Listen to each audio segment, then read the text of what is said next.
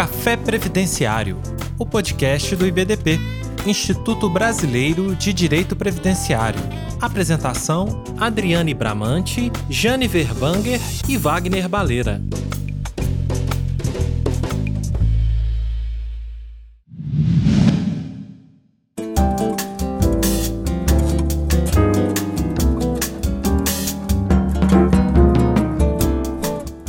Pessoal, sejam muito bem-vindos e bem-vindas ao primeiro seminário online do centenário da Previdência Social. Esta é uma iniciativa do Instituto Brasileiro de Direito Previdenciário e durante todos os meses do ano 2023. E para minha grande honra, fui convidado é, pela presidenta Adriane Bramante e pela equipe que está organizando este seminário, a diretoria de eventos, na professora Maura Feliciano, para estar aqui hoje comandando juntamente com a Adriane, o professor Wagner Valéria e a professora Jane Bevanger, esta edição. Queria, primeiramente, saudar todos, dizer da alegria de comemorar 100 anos com a Previdência Social, e isso é um fato que merece todos os aplausos e todas as referências. Queria dar as boas-vindas à professora Adriane Bramante. Seja bem-vinda. Augusto, eu que agradeço. Obrigada aí pelo convite, na organização dessa diretoria de eventos, comandada pela professora Maura Feliciano. Agradeço a professora Jane, professor Wagner Balera, por estarem aqui com a gente, compartilhando aí o, esses 100 anos, tem sido bastante comemorativo. Então, é um prazer estar aqui com vocês e me coloco à disposição aí para o horário da minha fala. Muito obrigada. Da mesma forma, seja bem-vinda, professora Jane Berwanger. Boa noite a todos. Tenho alegria de estar aqui nessa mesa, entre aspas, né, com a nossa presidente do IBDP e com o nosso grande professor Wagner Balera, que é um dos, vamos dizer assim, partícipes dessa história, né, com muita profundidade conhecimento. E é uma alegria poder participar nessa noite. Bacana. E por fim, não menos importante, um, uma das grandes referências do direito previdenciário, aquele que marca a gerações e gerações, né, Adriane Bramante, de previdenciaristas e que nós temos né, um grande carinho. Tive a oportunidade de conhecer pessoalmente o professor Wagner Balera em Foz do Iguaçu. E seja bem-vindo, professor. Muito feliz e emocionado de estar aqui nesta noite com o senhor. Olá, espero que todos tenham entrado bem no ano 2023, não é? Que este será, sem dúvida, um ano muito melhor do que foram os últimos anos. Não tenho dúvida nenhuma sobre isso. E esse centenário assinala, de fato, um marco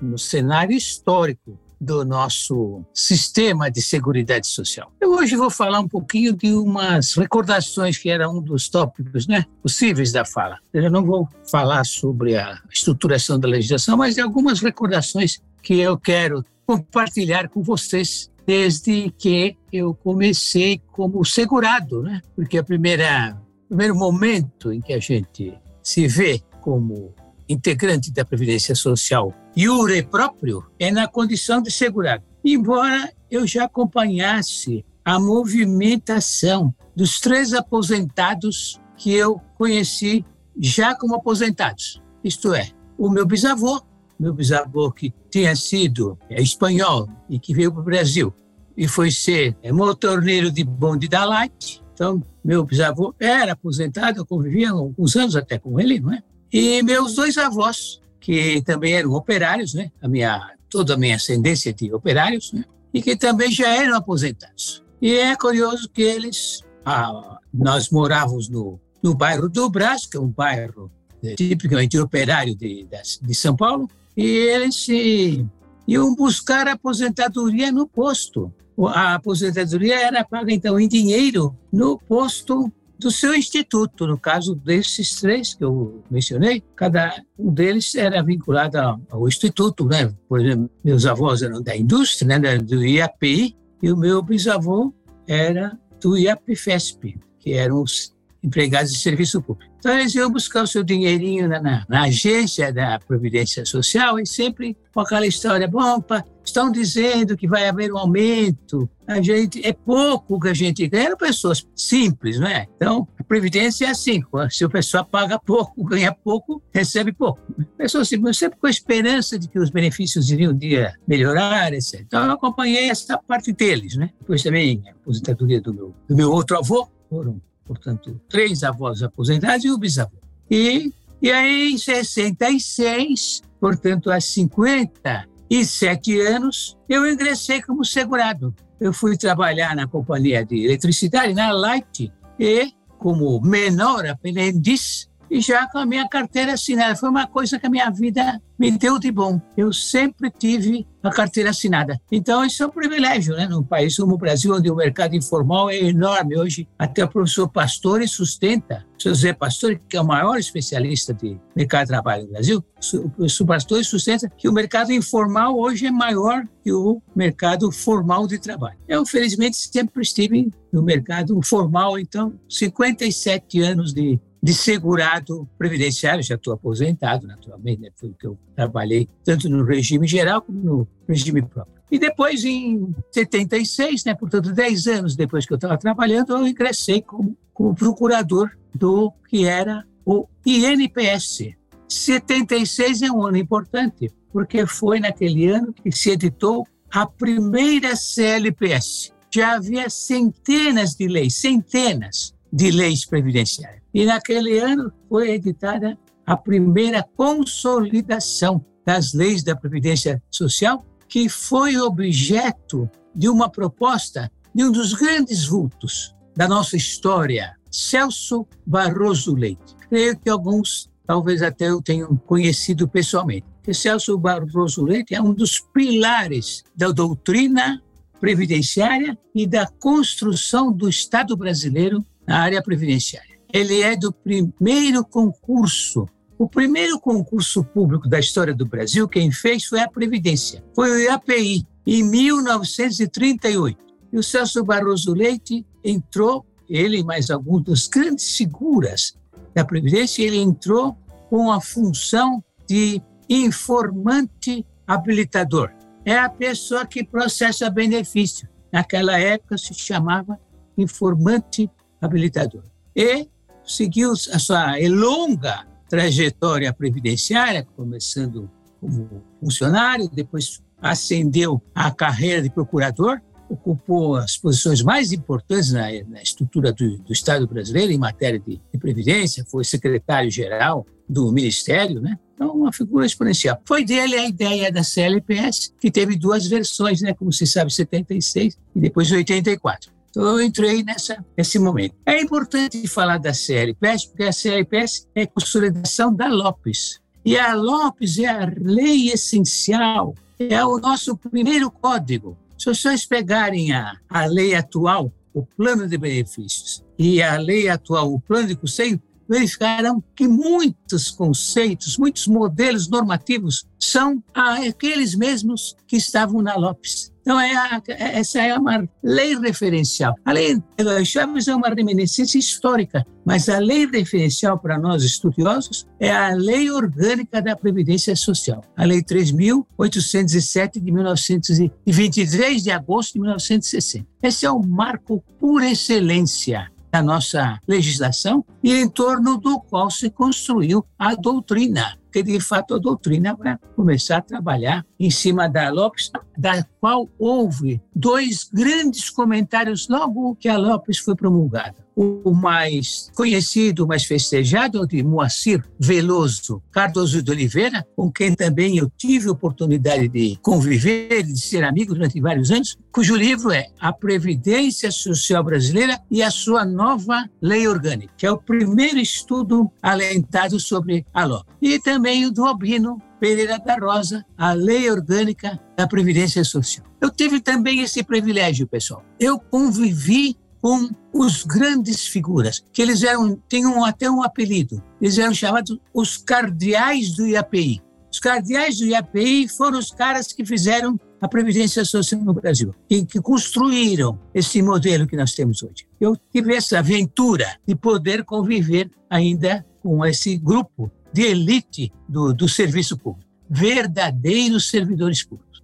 Construíram a Lopes, a, a, a edificação dos SIMPAS também se deve a eles, o Simples é o embrião do sistema de seguridade social, como eu deixo registrado no meu livro. Ali se esboçou o que viria a ser na Constituição o sistema de seguridade social, que, como eu lembrava hoje de manhã, a seguridade social é um ideal. Nós não podemos nunca achar que a seguridade social vai ser concretizada integralmente um dia. Ela é um protótipo ideal, como se fosse uma carta de intenções. O que se quer para a Seguridade Social, esse sistema integrado de ações, é bom lembrar, de iniciativa dos poderes públicos e da sociedade. Nós temos no Brasil um hábito um pouco ruim de pensar que tudo que é previdência é o Estado, tudo é o Estado, tem que ser, tudo tem que ser dado pelo Estado. Não é assim. Não será assim, muito menos nos próximos 100 anos. Cada vez o Estado terá que repartir mais com a comunidade as responsabilidades da proteção social. Então, eu creio que viesse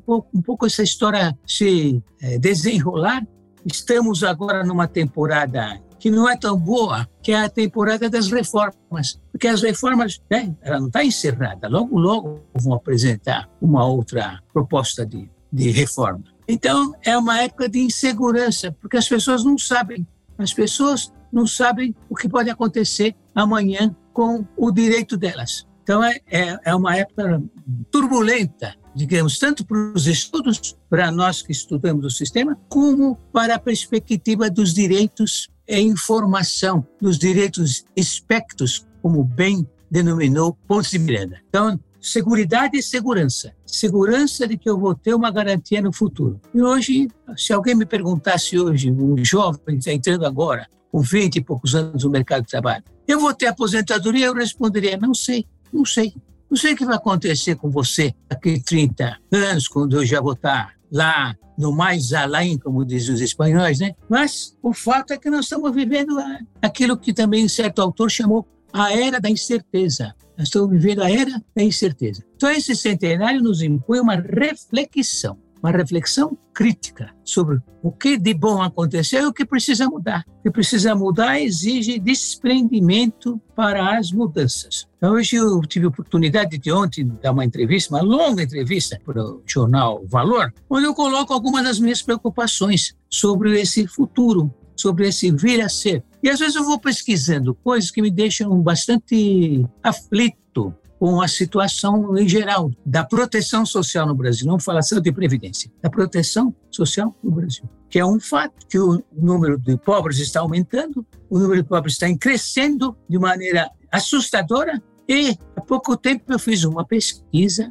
eu entrei, aliás recomendo, que é eficientíssima, uma pesquisa que você consulta a Controladoria Geral da União. Controladoria Geral da União, pessoal, funciona. Então eu pesquisei quanto de dinheiro entrou. Eu vou, talvez, vou até escrever um artigo sobre isso. Quanto de dinheiro entrou no Fundo de Combate e Erradicação da Pobreza? Explico a minha curiosidade.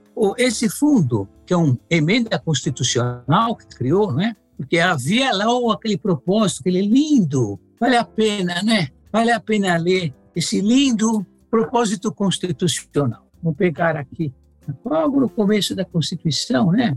naquela parte, naquela parte, digamos, dos princípios fundamentais, é denominado dos princípios fundamentais. É ali que está dito assim, ó, constituem objetivo. Objetivo e princípio na Constituição são expressões sinônimas. Objetivo e princípio são sinônimos. Mas assim, o terceiro, constitui objetivos fundamentais da República Federativa do Brasil.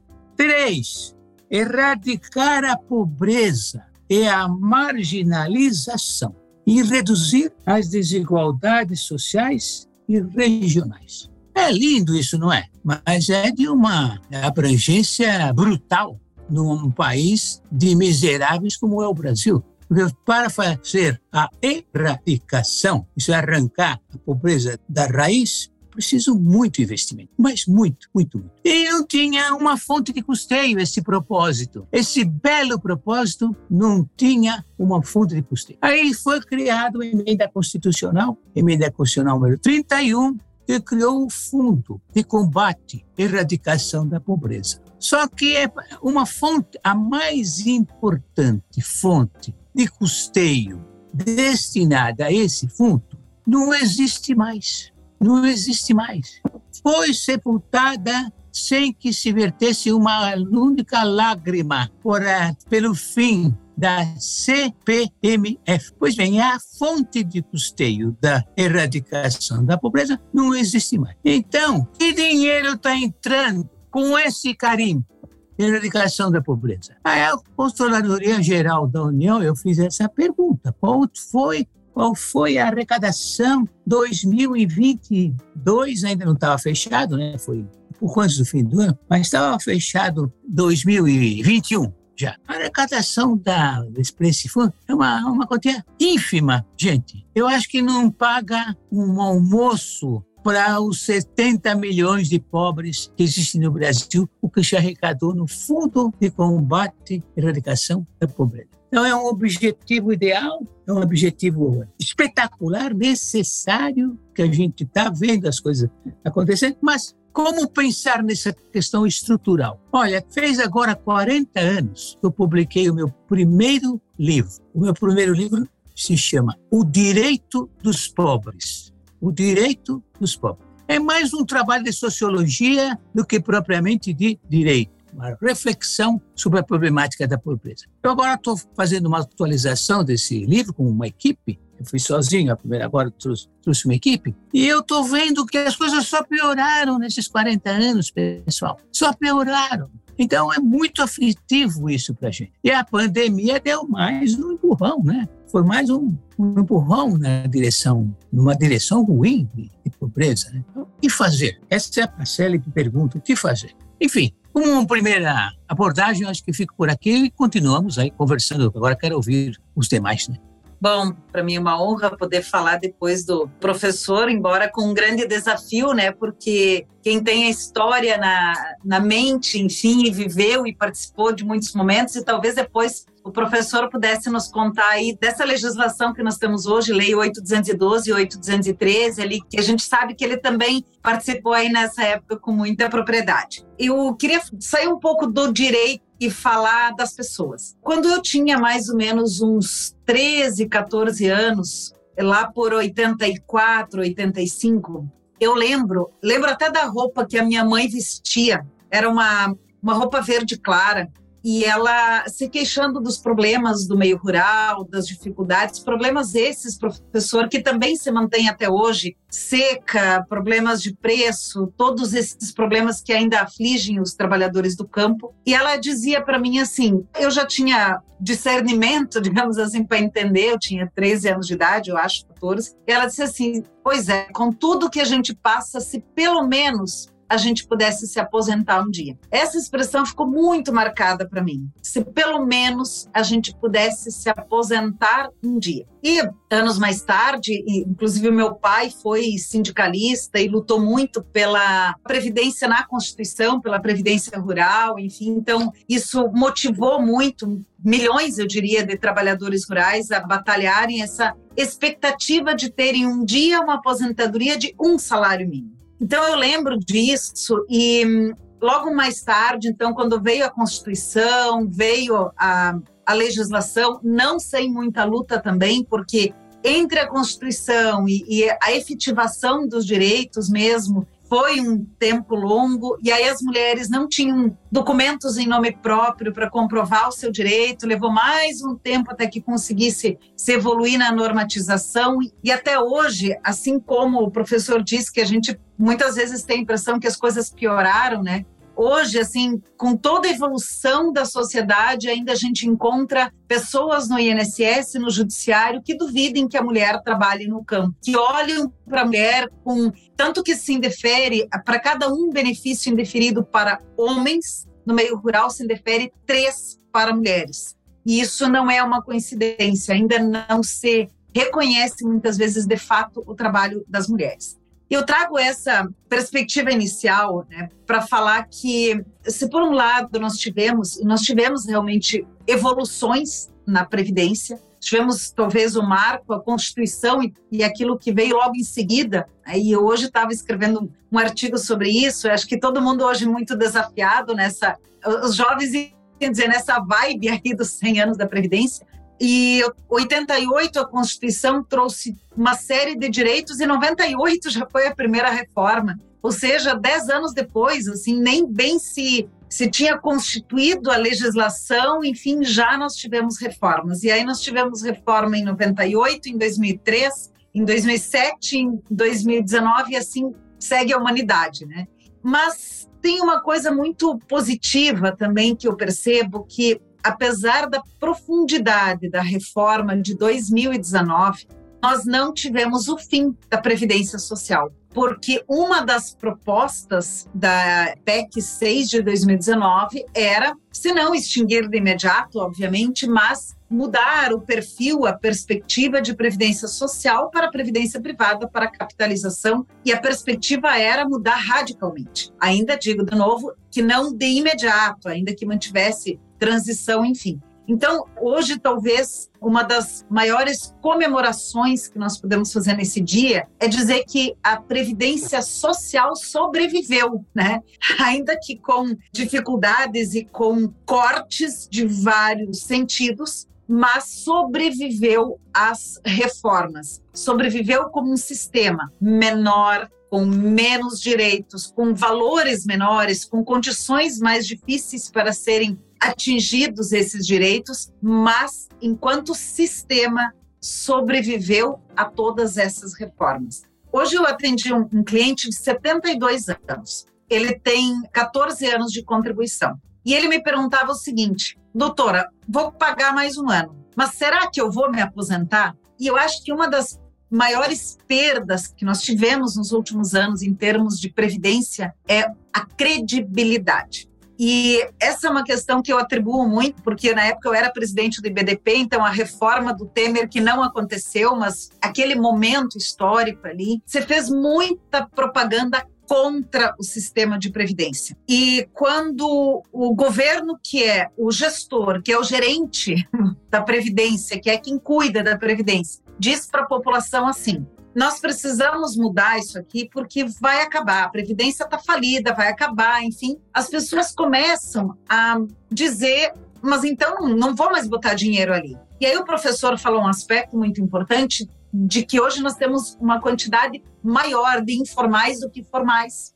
Então, essas pessoas que, embora a nossa legislação obrigue a pagar, né, são segurados obrigatórios, eles precisam também ser convencidos de que vale a pena e de que terão um dia a Previdência. Esse é um ponto que eu vejo que a gente perdeu ali em 2017, 2018, em toda aquela discussão da reforma da Previdência na época do governo Temer, nós perdemos a credibilidade da população. Uma das coisas que eu acho mais importantes, que eu sonho né, que seriam implementadas, é recuperar a credibilidade, a confiança de que as pessoas vão se aposentar. Isso é muito difícil porque o cliente que me pergunta assim, doutora, eu vou me aposentar? Eu disse, olha, acredito que sim, né? Eu não posso dizer com certeza, mas acredito que em um ano não vai ter uma reforma capaz de impedir uma pessoa que tem 72, vai ter 73, vai ter 15 anos de contribuição se aposentar. Mas quando alguém mais jovem faz essa pergunta, a gente mesmo já não traz essa credibilidade, não consegue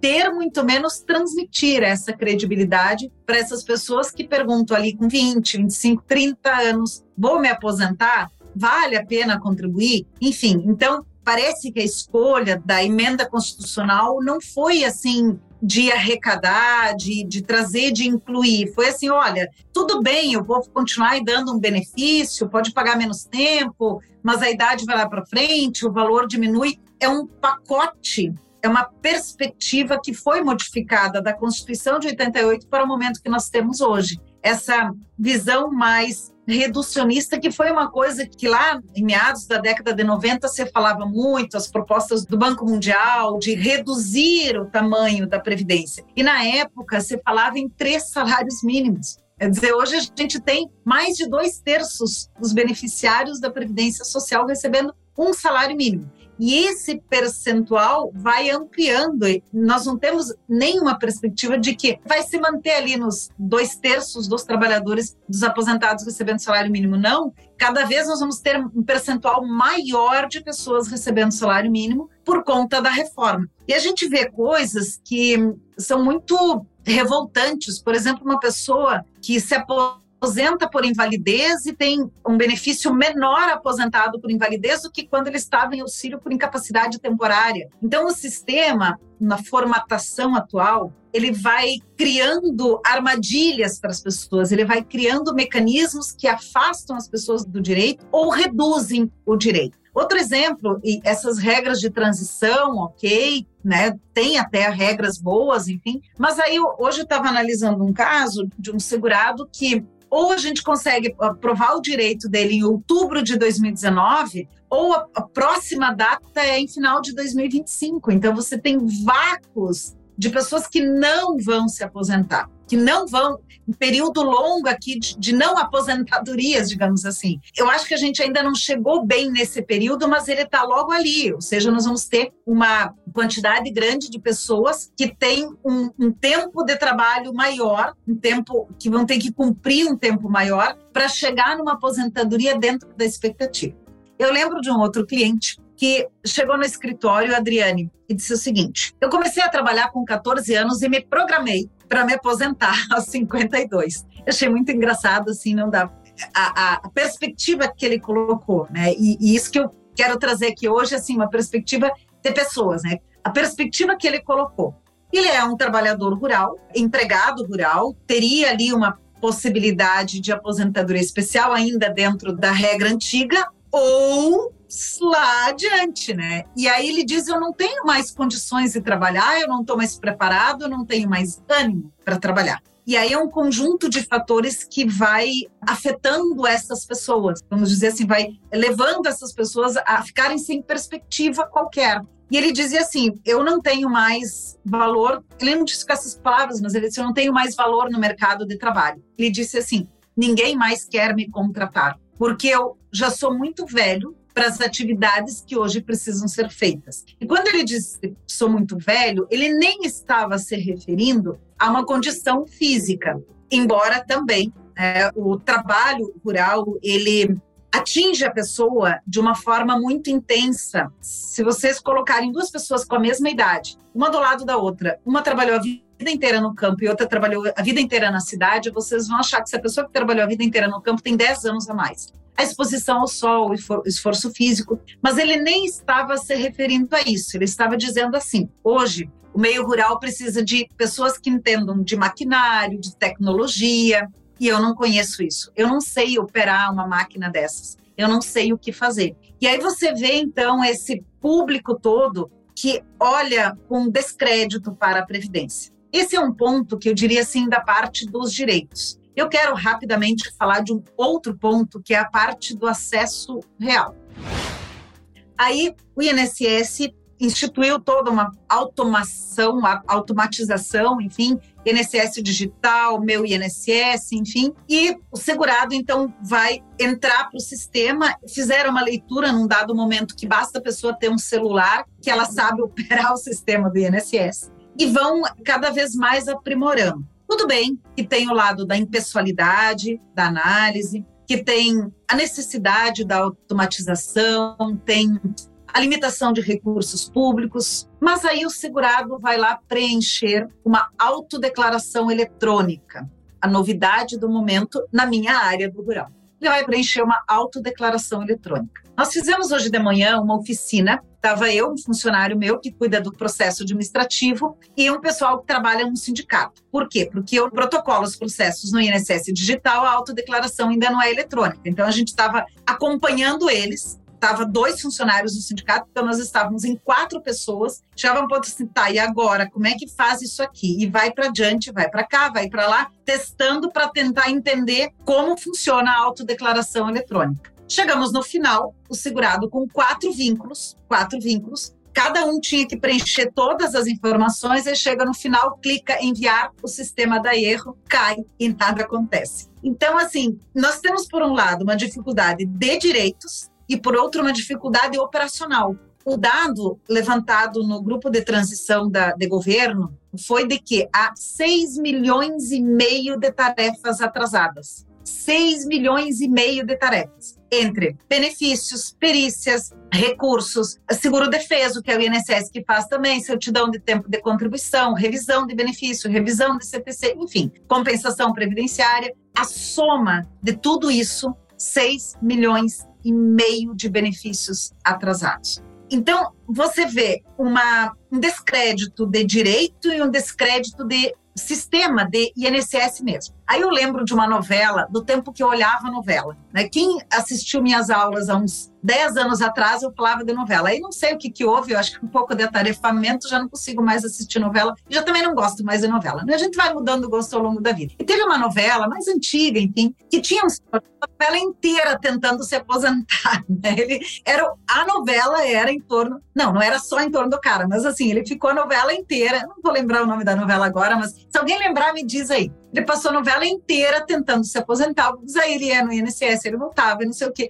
E realmente, assim, hoje, uma novela dura mais ou menos uns nove meses, né? Até tem gente que se aposenta rápido, mas olha, conseguir uma aposentadoria em nove meses, hoje em dia não é fácil. Não é fácil conseguir uma aposentadoria em nove meses e com o agravante de que tem gente que consegue em dois dias. Ou seja, para gente que é advogado, isso é um drama, que aí tudo dá certo para o vizinho. Né? Não sei se o professor Wagner Valera, talvez porque tenha um nome nacional e tudo seja mais fácil, mas eu nunca pego o vizinho que tudo dá certo, eu sempre pego aquele que dá errado. Né? Então, a gente vive esse dilema por um lado, de conseguir pegar o direito, mas por um lado também de fazer a coisa acontecer, de o sistema funcionar, de a justiça andar, de o recurso andar. Então, só queria trazer essa perspectiva inicial, né, sem prejuízo depois de voltar, enfim, a dar as minhas opiniões por aqui, né? O professor Wagner Adriane quer contar a história da aposentadoria por idade dele, eu acho. Acho que ele quer contar dele.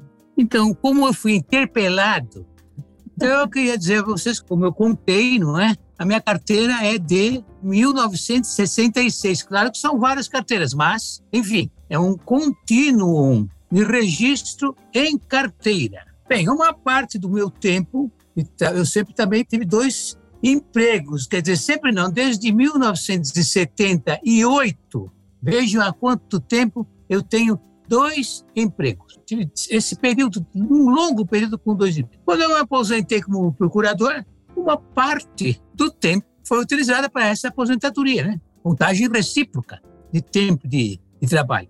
Mas depois eu continuei trabalhando, como continuo, até hoje eu estou trabalhando como professor. Carteira assinada na PUC, que é uma empresa idônea que paga as contribuições e tudo mais. Aí, quando completei a idade de 65 anos, obviamente eu conhecia os requisitos eu sabia quais eram os requisitos, a idade, a, a certidão de nascimento e o, o, período contributivo de 180 contribuições. Eu, eu preenchia tranquilamente esses dois requisitos. E o Instituto simplesmente negou a minha aposentadoria. Ele não achou as 180 contribuições. Não achou. Desde que faltava tempo. Pedi reconsideração, nada recurso junta, nada, recurso conselho, nada. eu fiz questão de percorrer a estrutura toda antes de entrar na justiça, porque eu tenho que dar exemplo, não é, pessoal? Eu acredito na estrutura. Eu escrevi sobre o processo administrativo. Eu confio na estrutura. É uma parte da minha missão confiar na estrutura. Não dizer, não, vou para a justiça. Eu sei, eu entrei com milhares de processos também. Mas eu fiz questão de percorrer a via administrativa primeiro. Negado. Aí entrei com o processo judicial. Eu sou o Vale Balé. Tá? Obviamente o processo caiu na mão de um juiz que me conhecia, porque é impossível o juiz federal de São Paulo né? não, não me conhecer, é praticamente impossível. E o juiz simplesmente sentou em cima do processo. Não dava andamento ao processo. É uma coisa inexplicável. Minha advogada é a Marta, vocês conhecem. A Marta é dessas que vai, vai até as últimas consequências. Fez de tudo, até que o juiz resolveu que ele não podia julgar meu processo, não vou dizer porquê. Aí o juiz passou para um outro juiz e foi assim, em alguns dias, em alguns dias a demanda estava julgada favoravelmente, porque descobriram que eu tinha 22 anos e pouco de, de contribuição para o regime geral só. portanto, mais a sete anos além do que era necessário. Aí começou a, a, a burocracia da execução da sentença, que também é uma coisa estranha essa, né, pessoal? A pessoa ganha, mas leva um tempo para implantar o benefício. Depois leva outro tempo para receber o que é seu direito. Agora, o mais engraçado desse assunto, no meu caso, é que eu já estava com a sentença. Esse juiz com quem o processo caiu, ele tinha sido funcionário da Previdência. Então, a minha sentença tinha a conta direitinho, toda a conta dos dia, mês e ano, aquela contagem que a gente aprendeu logo a fazer, né? Como quanto é o tempo líquido que o sujeito tem, tudo bonitinho assim.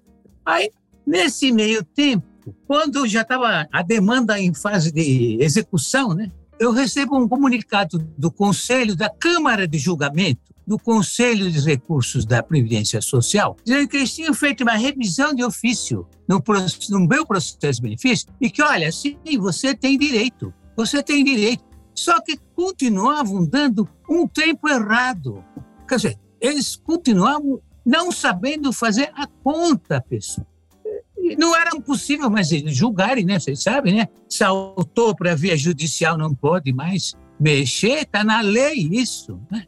E, no entanto, ainda tiveram essa petulância de dizer: olha, está aqui, você tem direito, sim, mas não é tanto tempo, menos do que o juiz tinha posto na sentença. Bom, só para contar um caso de uma pessoa que vocês conhecem, que, graças a Deus, não precisava daquele benefício. Eu não precisava ganhar aquele benefício, porque eu tenho uma outra aposentadoria. Não porque eu sou rico, porque eu, sou, porque eu tenho dinheiro, não é isso. É que eu tenho outra aposentadoria. Então, é, essa é uma segunda. Né? Eu poderia perfeitamente sobreviver. Se eu quisesse hoje, bom, vou parar de trabalhar. A minha aposentadoria é aposentadoria de, de procurador, portanto, eu não precisava. Agora, e se eu precisasse daquela quantia? Como a imensa maioria das pessoas precisa. O atrasado levou uma vida para sair. Então, já que a Jane pediu, ela já conhecia já a história, agora todo mundo conhece. Quer dizer, até eu sofri as agruras de um sim. Eu sou uma pessoa como você, como qualquer um. Mas só para dizer, olha, é um mecanismo defeituoso. O Instituto nega tudo. Não pode ser assim, gente. Esse é um problema que nós temos que buscar solução. Não pode funcionar tão mal 6 milhões e meio de tarefas. Não é possível, numa época da informática como isso, acontecer essa tragédia. Isso é uma tragédia. Não há nada para comemorar. Poderíamos jogar um balde de água em cima das 100 velhinhas.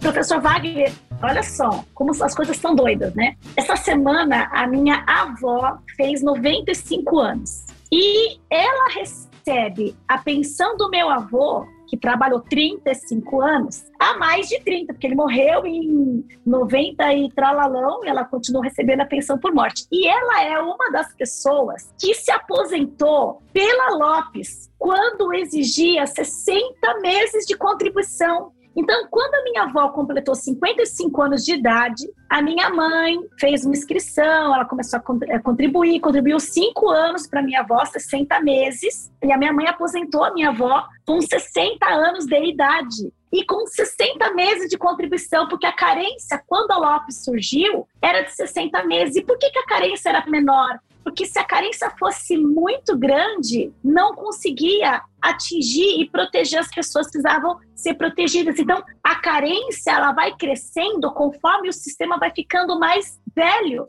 E como a lei orgânica tinha sido instituída em 1960, era muito novinha a nossa previdência, a carência naquele momento era de cinco anos. Porque se ela fosse de 180, ela não conseguiria proteger as pessoas que estavam ali necessitando daquela proteção naquele momento. Então, quanto mais imprevisível o benefício, menor ou inexistente é a carência. E quando foi em 91, quando a Lei 8.213, já com alguns anos, aí 31 anos, né, da Lei Orgânica da Previdência Social foi publicada, a carência já passa a ser 180 meses, porque a gente já está falando de uma legislação que vai ficando mais velha e a carência foi acompanhando essa evolução da legislação previdenciária é, só que eles criaram ali em 91 a regra de transição da carência porque ela, ela deu um salto de 60 meses, que era a exigência na época, para 180 meses, que passa a ser exigida na Lei 8.213, na Lei de Benefício, no, no plano de benefício da Previdência Social. E aí, por isso que o artigo 142 traz aquela transição para que aqueles que já estavam filiados ali, inscritos na Previdência até a 24 de julho de 91, pudessem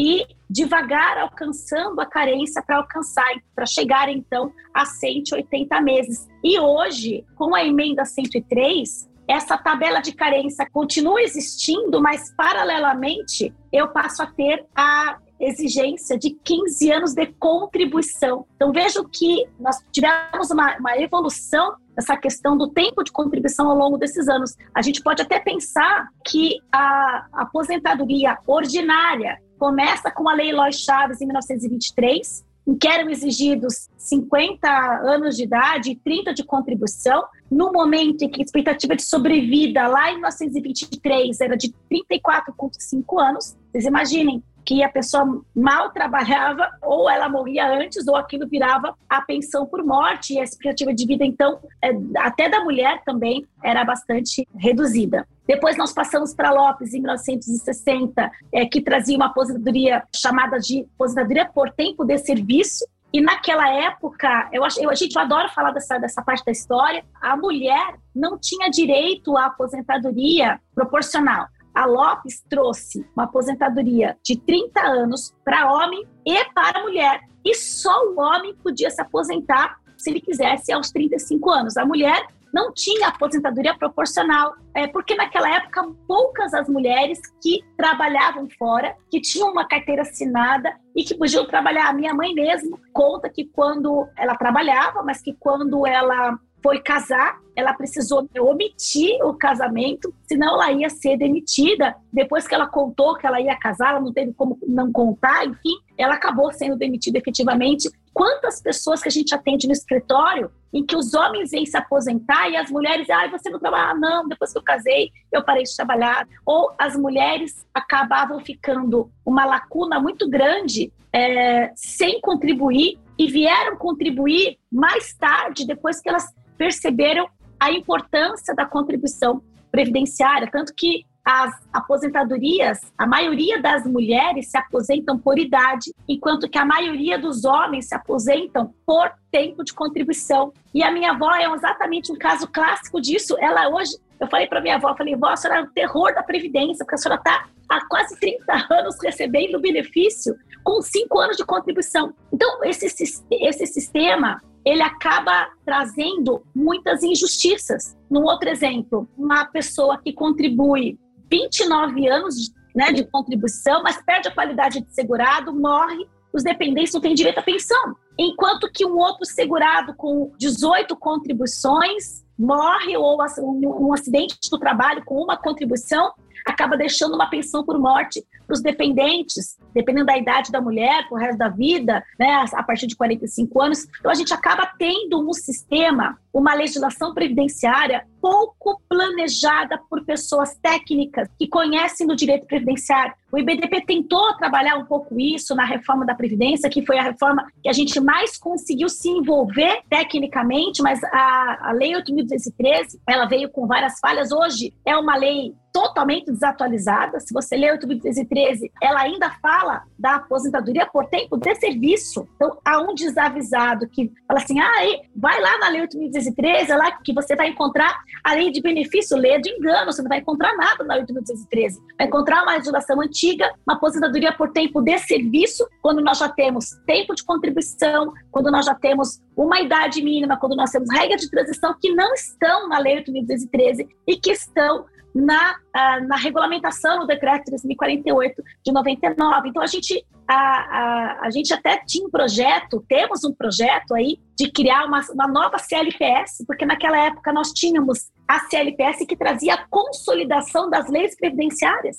E hoje nós temos o quê? Uma lei 8.213 que é extremamente desatualizada, um regulamento, que é o decreto 3048, totalmente bagunçado, revogou ali, revogou aqui, revogou ali, tem vários decretos. E a, a Jane fez uma pergunta que eu vou refazer a pergunta. Nós sobrevivemos até aqui, né? Que bom que a gente sobreviveu até aqui e nesse sentido vamos comemorar, mas será que sobreviveremos por mais 100 anos? Será que nós teremos mais 100 anos de previdência nesse cenário que nós vivemos atualmente? Eu tenho minhas dúvidas, porque hoje nós ainda estamos recebendo pessoas que contribuíram por alguns anos na previdência com valores maiores, mas as próximas gerações, já gerações pós-reforma de 2019, serão gerações que estão, como a, a Jane disse, desacreditadas na Previdência e mal contribuem para a Previdência, ou quando contribuem, o fazem por salário mínimo.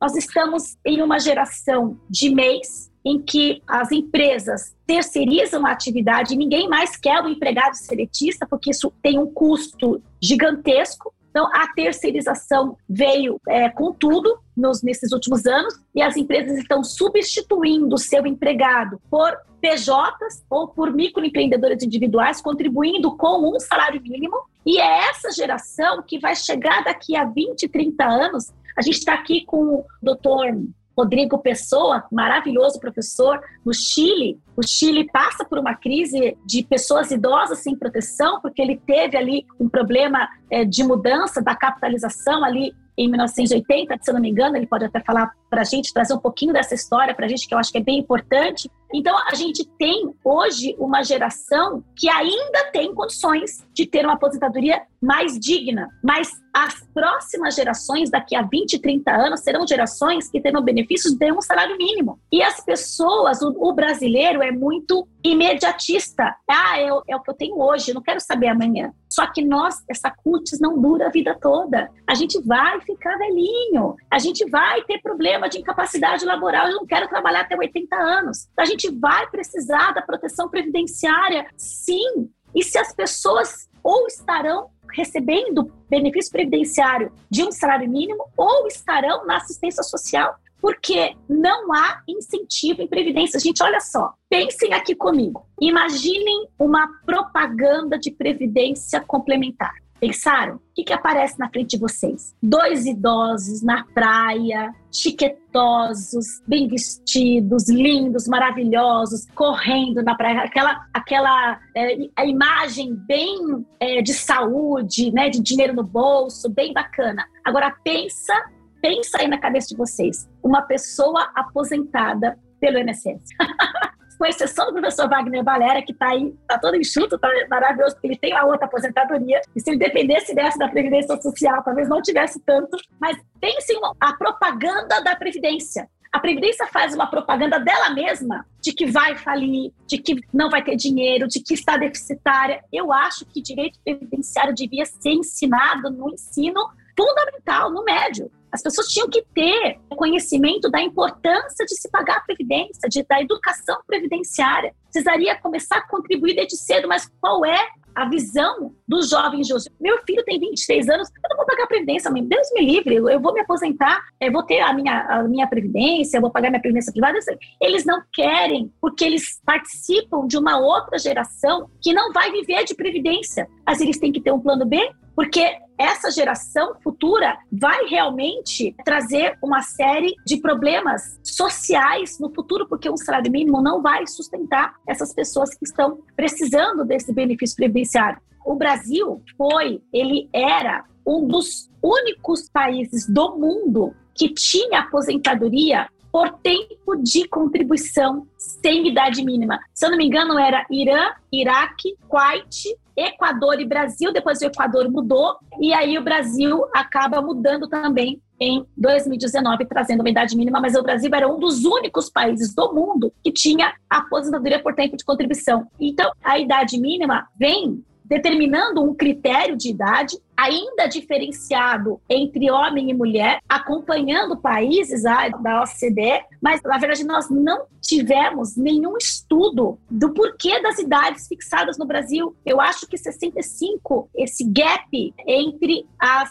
regras de transição que foram trazidas com a reforma E a regra geral, nós vamos acabar tendo um hiato de pessoas que não terão emprego, que não terão benefício previdenciário e que ficarão num hiato aí de 8, 10 anos até que alcance os 65 anos. Nesse momento, nós ainda temos as regras de transição, mas daqui a 15, 20 anos, essas transições não existirão mais. O que, que vai sobrar? Vai sobrar a aposentadoria por idade, com 62 anos para a mulher e 65 anos para o homem. Mas nós temos um problema social de empregabilidade. Então, essas pessoas não estarão protegidas por nenhum outro mecanismo de proteção. Então, precisaria realmente é, de uma reformulação do mecanismo de contribuição previdenciária de um incentivo para que as pessoas contribuíssem para a Previdência, porque eu atendi uma cliente, só para mostrar uma coisa para vocês, eu atendi uma cliente outro dia, olha só, ela foi procurar um advogado, enfim, há uns 15 anos atrás, e a pessoa fala assim: não, para que pagar previdência?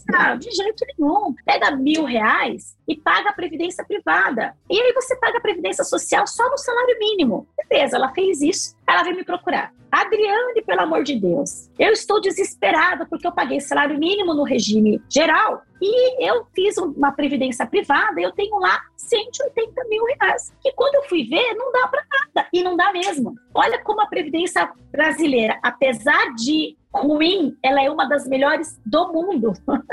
a gente hoje faz uma contribuição, por exemplo, de mil reais. Mas quando eu pago mil reais, eu estou pagando sobre cinco mil reais. Eu não pago mil reais e é mil reais que entra na minha conta. Eu pago mil reais, mas eu pago sobre um salário de contribuição de cinco mil. Então, a minha média de aposentadoria será calculada sobre 5 mil e não sobre mil. Quando eu faço uma previdência complementar, uma previdência privada, o que vai entrar na minha conta são os mil e não os 5 mil, que é o salário de contribuição. Então, há uma falta de informação e é importante que as pessoas tenham mais conhecimento sobre o seu planejamento previdenciário. E é muito complicado quando a gente fala de planejamento previdenciário em um cenário tão irregular, né, tão inseguro, tão ruim para o futuro dessas pessoas que recebem aí o benefício previdenciário. Então eu me coaduno aí com as, as palavras da, da professora Jane, do professor Wagner, a gente precisa realmente de educação previdenciária, acho que esse é um grande ponto. Precisamos que o INSS, que melhore as regras administrativas tão engessadas e tão em desconformidade com a legislação. Gente, o Brasil hoje, o INSS hoje, é o maior litigante da justiça. Isso não é possível. Quando a gente conta isso para uma pessoa de um outro país, não é possível que a gente tenha tanta litigância, tanta judicialização, porque tudo o INSS nega. A maioria dos processos mais complexos o INSS nega. Não tem uma análise com qualidade, não tem um respeito com o segurado. As agências fechadas, quantas agências do INSS quem dá a informação é o segurança. Você agendou? Você não agendou, você não pode entrar na agência, você não, não vai ter atendimento. Vai lá na internet e agenda. Ele não tem nem internet, ele não tem nem celular. Então falta realmente essa sensibilidade, essa humanização, esse respeito com as pessoas. Tem um outro ponto que assim não dá para a gente não falar. A maioria hoje dos aposentados tem um empréstimo consignado para enriquecer o banco. Só que eles estão cada vez mais pobres. Os dados dos segurados são disponibilizados, são vendidos na Santa Ifigênia aqui em São Paulo. Todo mundo compra dados. Eles são vítimas de fraude o tempo todo. Quantos aposentados hoje não têm uma história de fraude no seu benefício, que mudam a senha, que entram no sistema? Ele não sabe mais para quem ele, ele confia. A gente tem dados abertos em descumprimento flagrante à LGPD. A gente tem aposentados é, devendo até a tampa, até o limite. E esse limite vai aumentando, né? Era 30%, 35%, 40%, porque o banco tem que ficar, tem que ter dinheiro, né? Para movimentar. Até o Cílio Brasil pode fazer empréstimo consignado. Olha que absurdo. A pessoa tem aí 600 reais para sobreviver, para comprar comida, ela vai ter o empréstimo consignado. Então a gente precisa de pessoas com mais sensibilidade e de planejamento previdenciário que cuide da estrutura, que cuide da gestão, que cuide da legislação e adeque a legislação às decisões dos tribunais superiores, que sejam internalizadas as decisões, porque hoje o INSS pensa de um jeito, a justiça pensa de outro, isso não fecha. Nós precisamos trabalhar melhor a arrecadação porque nós vamos sofrer problemas. Hoje está deficitária, a Previdência Social está deficitária, a Previdência, e nós temos aí um problema realmente de uma reformulação do contrato de trabalho, aquele contrato de Bismarck, contribuição seletista, aquela contribuição ali né, toda redondinha, não existe mais. Só que o nosso constituinte de 88, ele, ele colocou, olha, é a diversidade da base de financiamento. Toda a sociedade tem que pagar de forma direta e indireta para custear a Seguridade Social. Então, a gente precisa dessa efetivação dessas novas políticas, é, desse novo contrato de trabalho, dessa nova formulação previdenciária que se avizinha para que nós possamos comemorar, eu também não estarei aqui, os próximos 100 anos de previdência, porque hoje a previdência protege 37 milhões e meio de benefícios. E eu não sei, Jane, se há o interesse ou não há interesse em se concluírem os 6 milhões e meio de tarefas em aberto que nós temos, porque se eu tenho a conclusão dessas tarefas, eu tenho mais retirada de dinheiro e talvez sempre achei isso, que tem sempre alguma coisa por trás para que não funcione, para que o sistema não funcione, para que menos pessoas busquem o direito, porque sempre tem uma parcela das pessoas que não vão procurar e acabam deixando para lá, e isso sobra para quem não pediu ou para quem não está nem aí. Esse dinheiro ali não é que sobra, né? Ele não é pago para quem tem o direito ali naquelas condições. Então a gente precisa desse pensar melhor na nossa previdência para que nós possamos ter a previdência por mais 100 anos. Era essa minha fala. Fico aí à disposição de todos vocês. Eu queria ouvir um pouquinho o Rodrigo Pessoa. Ele tem toda uma história da América Latina que eu acho bem bacana da gente ouvir também. É um prazer enorme estar aqui com todas e todos num debate tão importante quanto a celebração dos nossos 100 anos de Previdência.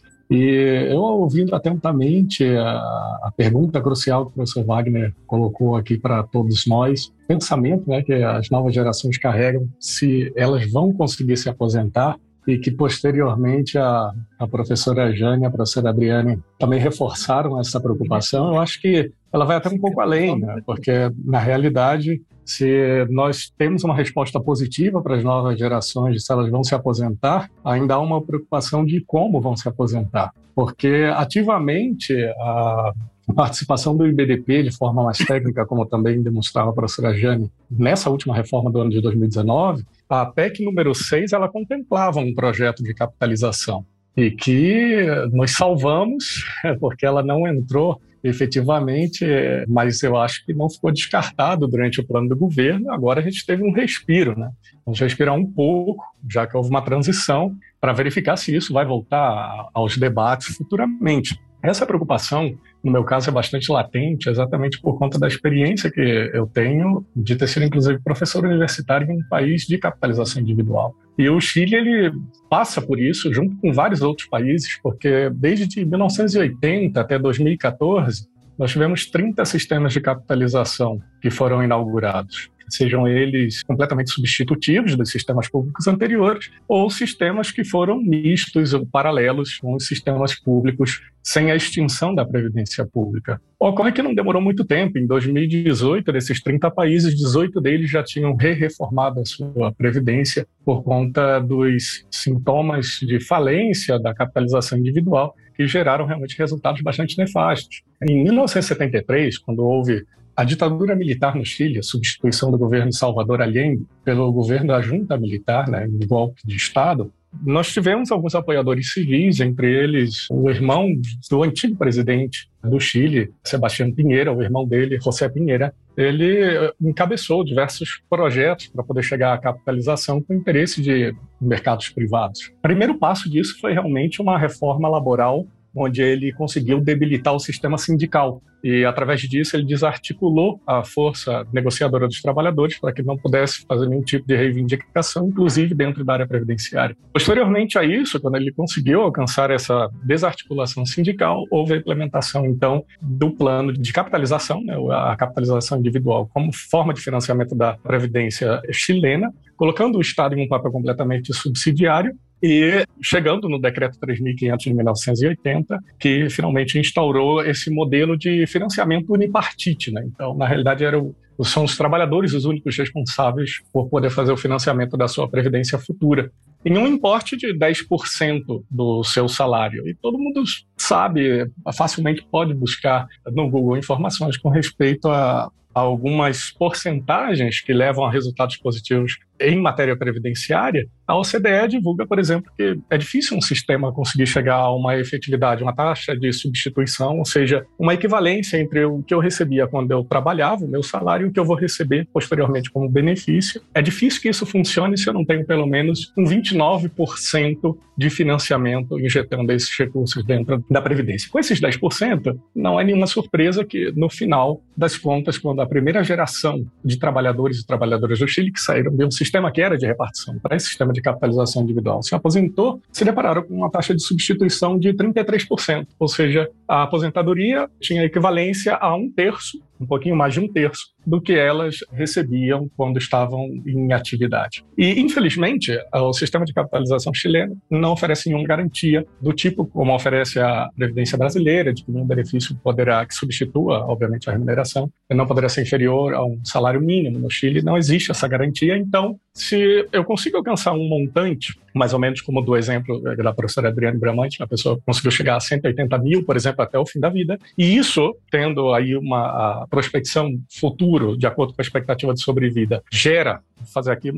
uma mera um lance aleatório de, de, de, valores, mas se isso gerasse, por exemplo, uns 200 e poucos reais mensais, infelizmente isso é tudo que a pessoa teria direito, porque ela foi responsável pelo financiamento da capitalização dela e, no máximo, pode haver aí alguma intervenção estatal com alguns requisitos para poder complementar esse valor, mas que ainda mantém muitas pessoas é, abaixo da linha da pobreza e outras abaixo da linha da extrema pobreza. Então, na realidade, subestimaram muito a ideia da capitalização, foi vendida como uma ideia incrível realmente, mas a própria junta militar não comprou muita a história que estava sendo contada pelos apoiadores civis. Isso fica registrado em ata, que antes era documento secreto, hoje em dia já tem possibilidade de, de verificação. E tanto é assim que os militares todos eles ficaram fora da capitalização individual, eles continuam com um sistema de repartição que funciona muito bem até os dias de hoje. Então, esse conto ele foi realmente superestimado. Pensaram em uma progressão exponencial em matéria de taxa de juros, que seria incrementado pelo investimento desses valores. Pensaram que a economia conseguia absorver todos esses valores. Acabou sendo uma economia extremamente dependente do mercado financeiro externo, o que fez também com que gerasse uma sorte de cassino. Ou seja, uma pessoa hoje vai se aposentar, os fundos dela estão completamente investidos, muitas deles em capital estrangeiro, e se existe qualquer problema econômico, um escândalo, uma empresa que quebra, um banco que quebra, se há uma quantidade de recursos que está investido na, na Bolsa de Valores, em algumas das ações que está envolvido nesse escândalo, imediatamente reduz drasticamente a quantidade de valor investido, e isso pode fazer com que duas pessoas que tenham o mesmo valor acumulado numa conta de capitalização individual se aposente uma no dia de hoje com um valor e amanhã tem um escândalo econômico, ela vai se aposentar com um valor incrivelmente inferior. Então, ou seja, por mais que tenhamos ainda a resposta, me aposentarei? Talvez, sim, mas como? Se a capitalização individual continua sendo um grande laboratório em determinados países que acreditam que é um modelo que pode funcionar, a gente também precisa saber quais são as condições que a gente vai se aposentar no futuro. Então, isso é um pouco da, da experiência, não quero tomar muito tempo, mas fico muito feliz de poder compartilhar um pouquinho dessa experiência. Obrigado. Pessoal, nós temos uma questão técnica, eu acho.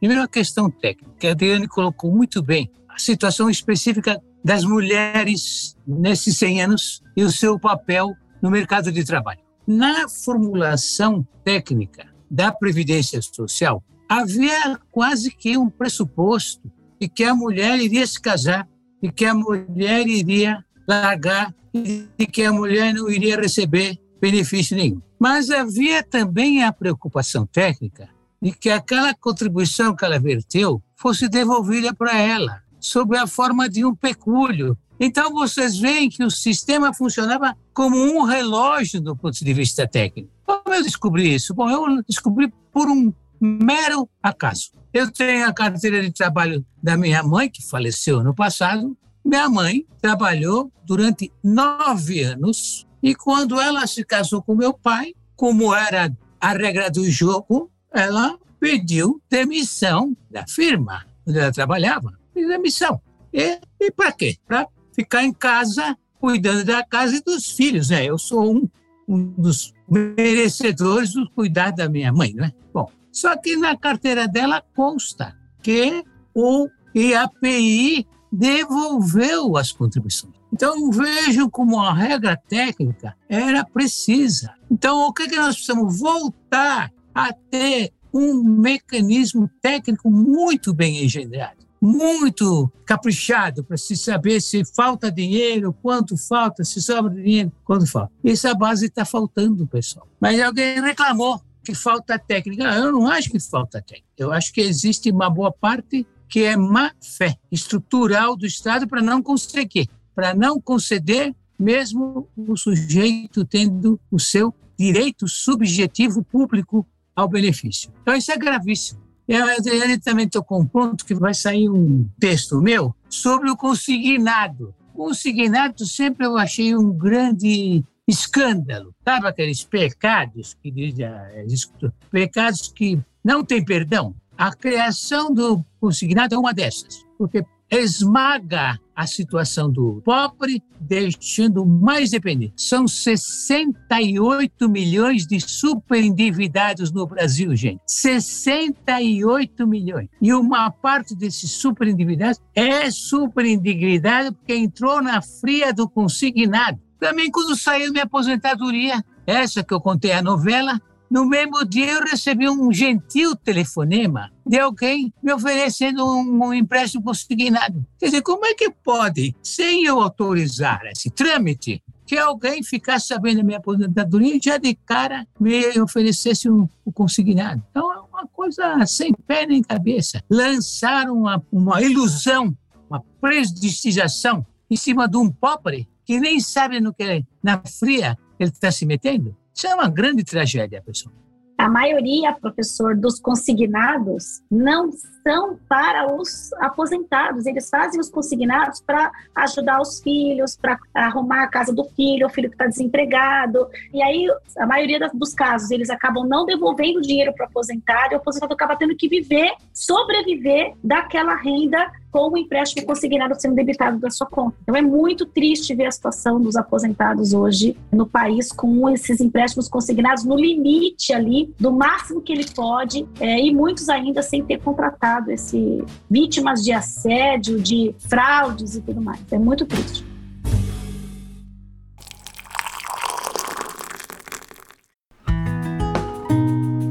Já chegando na última rodada do nosso último giro, passo a palavra para a professora Jane Berwanger para fazer as considerações. Bom, a gente fica realmente muito impressionado assim com a quantidade de informações e, e, da longa história, né, da previdência. E acho que todos nós aqui que estamos aqui tem inúmeras histórias de pessoas reais né, de consignado, de benefício, de prazo, de tempo, de problema, enfim. E hum, o que a Adriane falava, eu também comungo dessa ideia de que eu acho que eh, não há interesse em conceder esses benefícios, porque isso vai impactar muito o sistema. Então, eu realmente, assim, do que a gente vê hoje, infelizmente, nesse ponto da estrutura, a gente não consegue ver a coisa se desenrolar. E aí colocaram um robô, entre aspas, né, uma análise automatizada que jamais deveria negar benefício. Que se fosse para conceder, tá tudo no sistema ok, mas tem tantas coisas que precisam ser observadas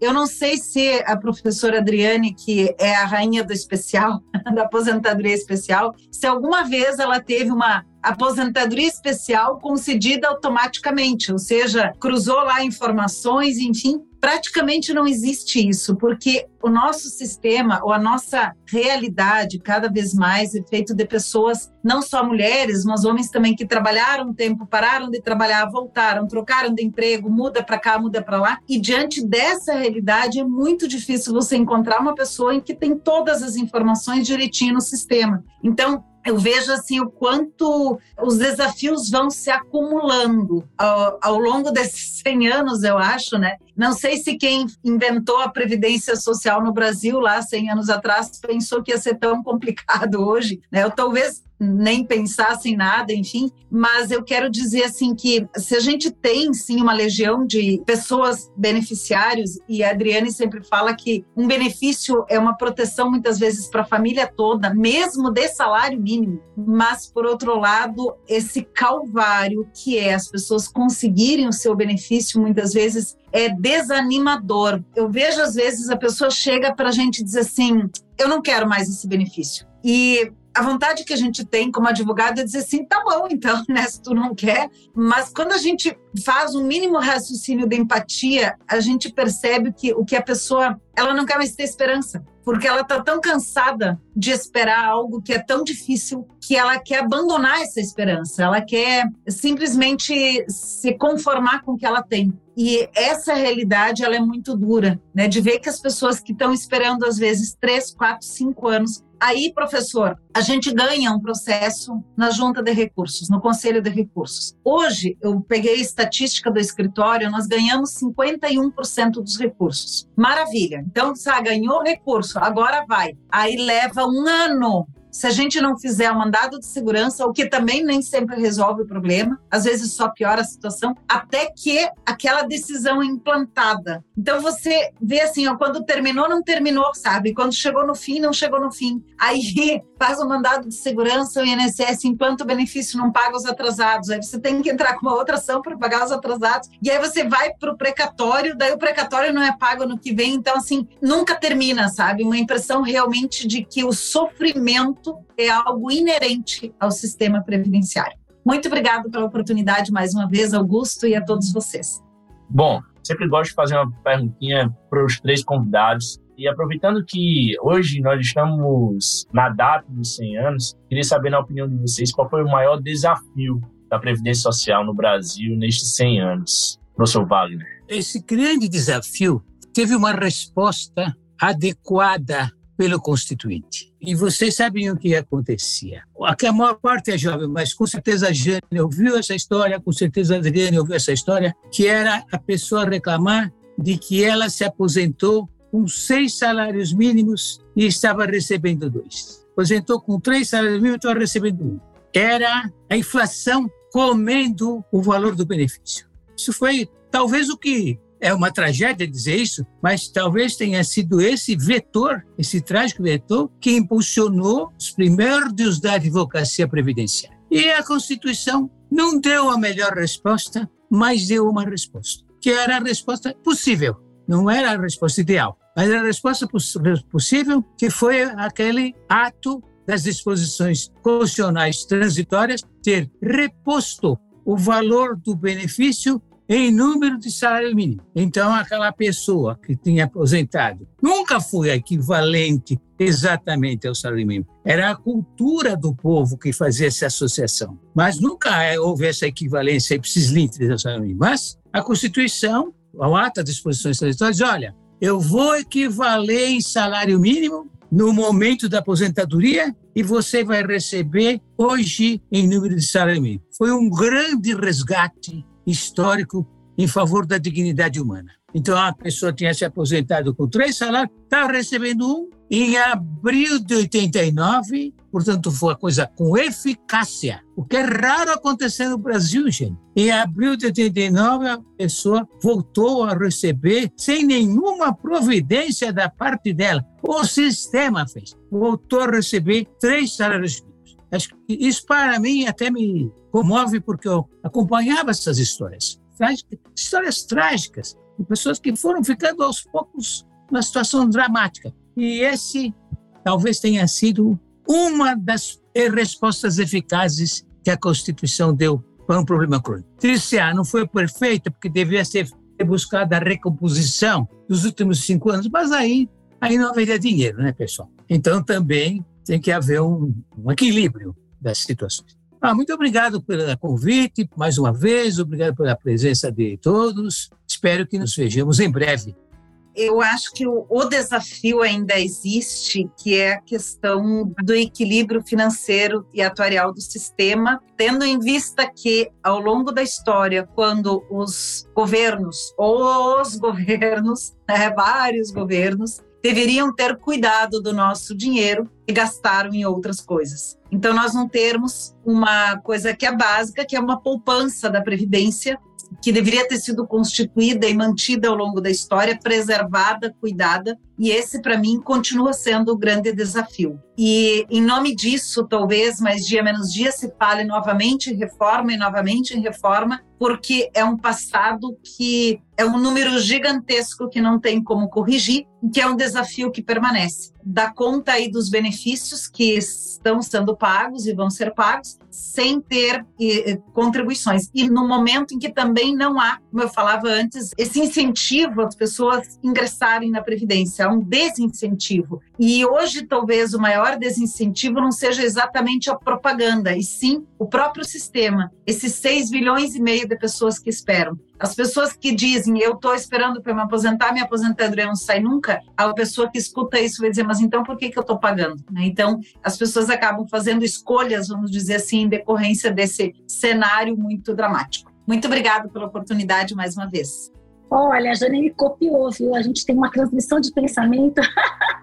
Na verdade, eu acho que o desafio da Previdência nesses últimos anos foi quebrar o mito do déficit da Previdência. Porque o professor falava, sempre falou muito isso, porque a, a, fazem o cálculo só com a Previdência, a FIP falou muito isso ao longo dos anos, e é, só não observam que a gente tem uma Previdência integrada pela Seguridade Social e a Seguridade Social é financiada por toda a sociedade. Então, por muitos anos, foram fazendo cálculos da Previdência separada da Seguridade, e trazendo essa informação falsa de que havia um déficit da Previdência, da Seguridade, confundindo a Previdência com, com a, a Seguridade Social. Então, acho que o maior desafio é equilibrar as contas, principalmente nesse momento, nesse cenário em que realmente agora a gente é, tem um déficit, agora até o FIP já concorda que depois das reformas que nós tivemos em 2015, que mudou a desoneração da folha, que nós tivemos alterações aí legislativas na questão tributária,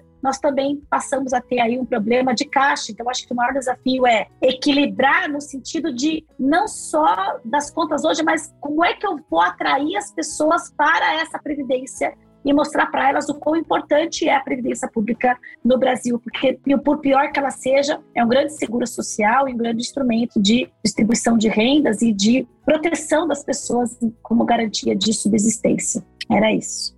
Muito obrigado, Adri. Muito obrigado, professor Wagner Balera, professora Jane Berwanger e a todos vocês que estiveram conosco. Antes de encerrar, Opa. eu quero ler um poema. Manuel Bandeira. Vou-me embora para Passárgada. Lá sou amigo do rei, lá tenho a mulher que eu quero, na cama que escolherei, vou-me embora para Passárgada. Aqui eu não sou feliz. Lá a existência é uma aventura, de todo modo inconsequente, que Joana, a louca de Espanha, rainha e falsa demente, venha ser contraparente da nora que nunca tive, e como farei ginástica, andarei de bicicleta, montarei um burro brabo, subirei no pau de sebo, tomarei banhos de mar, e quando estiver cansado, deito na beira do rio, mando chamar a mãe d'água para me contar as histórias que eu tenho como quando menino. Rosa vinha me contar, vou me embora para Passárgada. Em Passárgada tem tudo, é outra civilização. Tem um processo seguro de impedir a concepção, tem telefone automático, tem alcaloide à vontade, tem prostitutas bonitas para a gente namorar. E quando eu estiver mais triste, mais triste de não ter jeito, quando de noite me der vontade de me matar, lá sou amigo do rei. Terei a mulher que eu quero na cama que escolherei. Vou-me embora para Passárgada. Então, acho que é bem isso. É, eu quero ir embora para Passagem, onde tem uma previdência que funciona, onde tem um sistema que funciona, onde lá vai ter condições, respeito, humanidade, humanização para esses nossos idosos, pessoas que trabalharam tanto e que tanto construíram para um país que a gente tem hoje, que é tão triste a gente ver uma situação comovente de ver os aposentados sofrendo, as pessoas que construíram o nosso país hoje passando tanta necessidade, tanta falta de respeito. Eu vou me embora para passar, Gabi. Joia, muito obrigado. Obrigado, Adriane. Obrigado, Jane. Obrigada a eu, Augusto. Obrigada a todos vocês que participaram com a gente. Foi memorável, gente. Muito bacana ouvir todas essas histórias aqui.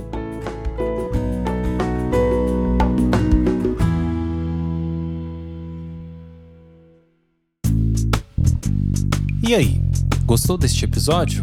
Compartilhe com seus amigos e associe-se ao IBDP através do site ibdp.org.br e tenha acesso a vários cursos, eventos e muito mais. E lembre-se, às terças-feiras temos um encontro marcado por aqui. Até a próxima!